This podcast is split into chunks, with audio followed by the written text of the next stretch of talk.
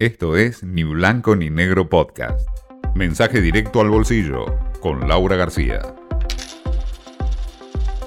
Por supuesto que los argentinos sabemos de emisión monetaria y que el Banco Central emite su propia deuda.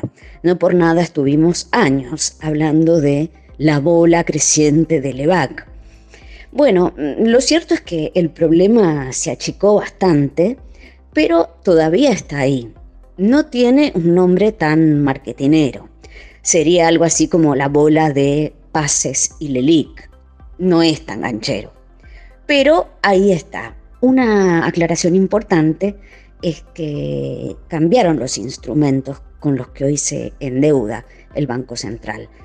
Estos nuevos instrumentos, a diferencia de las LEVAC, no los pueden comprar personas individuales, o sea, eh, solo bancos, y eh, son de muy corto plazo, no como las LEVAC, que eran de, por ejemplo, un año. Eso, según los especialistas, reduce bastante el riesgo.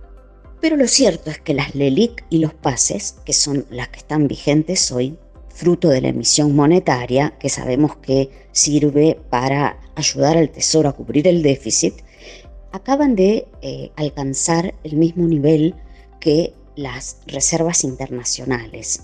Ya quedaron igualadas, algo que había pasado curiosamente en la crisis financiera del 2018, lo cual es claramente una alerta.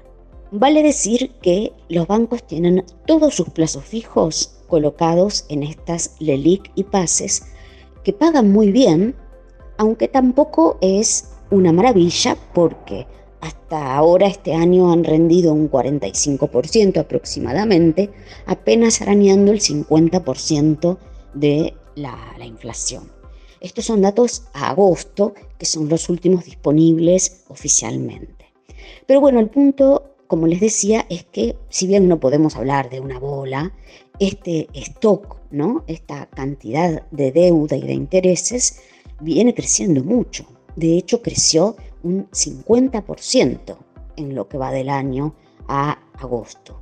Y entre los especialistas lo ven con bastante preocupación. Además, porque bueno, cuando se hacen las licitaciones, no siempre se hace rollover, que es este término que implica renovación, o sea, no siempre volvés a colocar el título, te renuevan el título, sino que a veces te exigen el pago del interés. Bueno, se estima que este año va a haber un incremento del 70% de los intereses que se pagan por estos instrumentos que emite el Banco Central. Así que, bueno, no, no darán tanto que hablar como las LEVAC, pero mm, las LELIC y los pases más silenciosamente sí están trayendo problemas.